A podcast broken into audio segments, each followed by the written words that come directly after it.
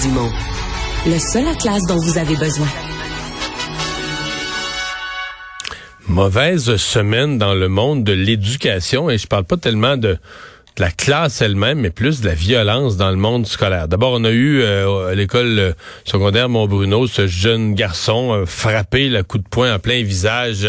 C'est fait juste en dehors de la cour d'école. On comprend que c'était volontaire de la part des assaillants de faire ça juste à l'extérieur de la cour d'école.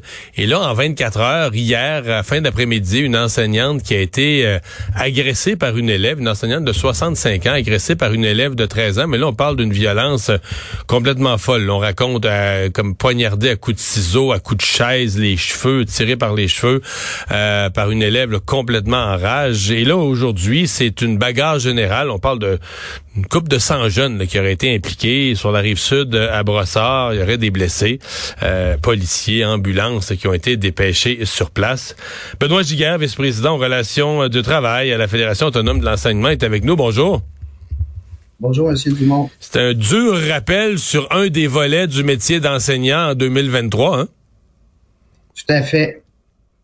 Hmm. Il ne s'agit pas d'un phénomène nouveau, par contre. La violence, euh, on en voit partout également. Là, on parle d'école secondaire euh, cette semaine, mais ça se déroule aussi au préscolaire primaire dans les écoles spécialisées. Puis souvent, la, malheureusement, la violence peut être banalisée. Là l'exemple hier à Laval, quand on entend que la direction n'a pas appelé immédiatement la police, c'est, euh, c'est déconcertant. Les profs nous appellent souvent et nous disent qu'il n'y a pas de conséquences parfois là, aux actes de violence, euh, que les codes de vie sont pas nécessairement toujours appliqués. Fait que l'élève peut revenir euh, des fois dès le lendemain là, après avoir commis des gestes assez graves. C'est ce qui amène les enseignantes, les enseignants, mais aussi les autres élèves de la classe là, pas nécessairement toujours se sentir en sécurité là, en lien avec ces éléments-là. Comment vous les euh, expliquez ces, ces, ces, gestes de violence, cette montée de la violence? Parce que prenons le cas, euh, ben, commençons par des données objectives. Par exemple, la mesure du nombre de, de cas, ça c'est mesurable, là, euh, rapporté à la CSSD, où un enseignant est, doit s'inscrire à la CSSD, obtenir des, des, des, paiements de la CSSD parce qu'il est blessé, parce qu'il a subi une blessure à la suite d'événements de violence scolaire. C'est en assez forte hausse dans la dernière décennie c'est en hausse. Cela dit, il y a beaucoup de dossiers qui se rendent pas jusqu'à la CSST et CNESST, notamment puisqu'on parlait de banalisation, mais au quotidien, il va y avoir des enseignants, des enseignants, d'autres personnels aussi sûrement qui vont subir, là, que ce soit des morsures, que ce soit des menaces, que ce soit également euh, il y a des bagarres, donc par, par exemple, on peut se ramasser là, à être un, victime collatérale de, gestes de violence. Euh, il y a eu également le fait que les écoles sont très surchargées d'élèves. Donc même euh, le fait qu'il y ait peu d'espace, ça amène parfois des bagarres ou des, gestes qui peuvent être euh, malencontreux. Hmm. Comment on, supporte les enseignants là-dedans? Comment les directions d'école, comment le système supporte les enseignants dans ces lorsque ça se produit, là, ou lorsqu'on je dis lorsque ça se produit, ou lorsqu'un enseignant ou une enseignante euh, craint que ça se produise, la firme craindre que ça se produise, parce que des fois, tu le sens venir, qu'il y a une montée de tension.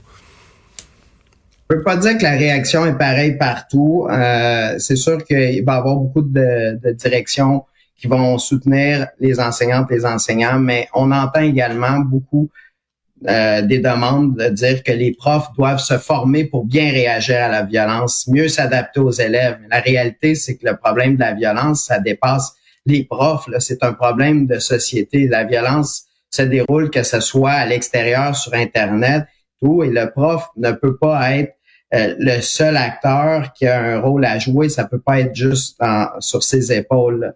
Donc, euh, et pas juste les profs qui en subissent les conséquences. On sait également que les élèves qui sont dans la classe en subissent les conséquences dans l'école pour nous, c'est évident que les décisions politiques et budgétaires qui ont été prises dans la dernière décennie, notamment par les libéraux, ont mené certains centres de services scolaires ou l'ensemble des centres de services scolaires à retirer ou restreindre l'accès à certaines ressources.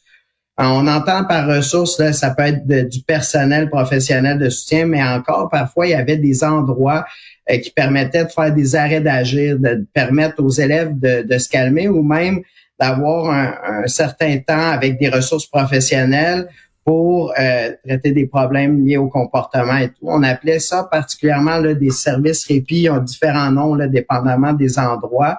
Ça c'est pas disparu complètement partout, mais ça a été soit diminué ou complètement retiré. C'est sûr que la pandémie, pas la pandémie, mais plutôt la pénurie de personnel qui frappe mm-hmm. euh, dans, dans, le fond le milieu scolaire notamment, et la pénurie de locaux dans les endroits urbains, là, ça, ça, ça restreint cette possibilité-là de réintroduire ces services-là qui pouvaient être aidants. Là. Ça solutionnait pas tout, mais ça aidait du moins.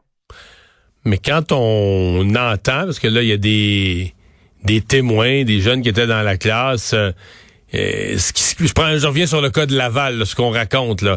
Une attaque au ciseau, euh, coup de chaise c'est une, enfant, une fille de une fillette de 13 ans, une jeune fille de 13 ans qui a, été l'agresseur dans cette affaire-là.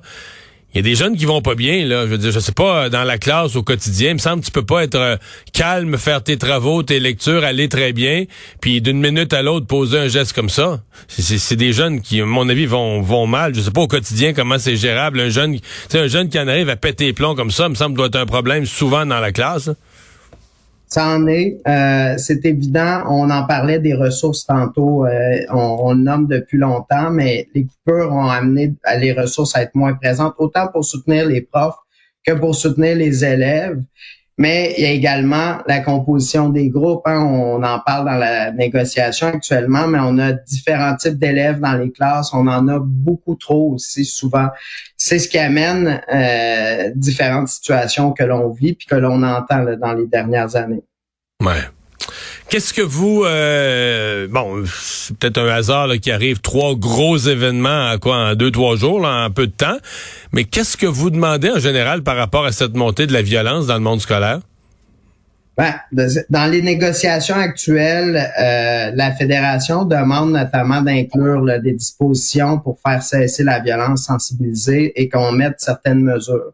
Euh, avec la partie patronale nationale, mais d'autre part, on en parle peu, mais certes, faire appliquer la notion de contrainte excessive dans les classes spécialisées. Là, c'est sûr que les événements qui sont survenus, on parle euh, de classes euh, ordinaires ou encore dans la cour d'école, mais il y a également beaucoup de nos enseignantes ou enseignants dans des classes spécialisées ou des écoles euh, suprarégionales qui accueillent des élèves avec toutes sortes de difficultés qui sont souvent laissé avec moins de ressources pour gérer des situations qui sont hmm. assez difficiles au quotidien. Oui, ouais.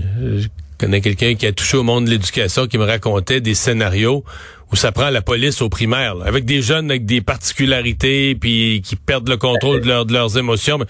Mais, tu sais, tu dis quand ça prend la police au primaire, on comprend que les, ça veut dire quand on appelle la police, que les enseignants, euh, ils ont goûté avant, là, ont vécu euh, toutes sortes de toutes sortes de choses avant. Euh, merci beaucoup d'avoir été avec nous. Ça me fait plaisir, merci. Au revoir.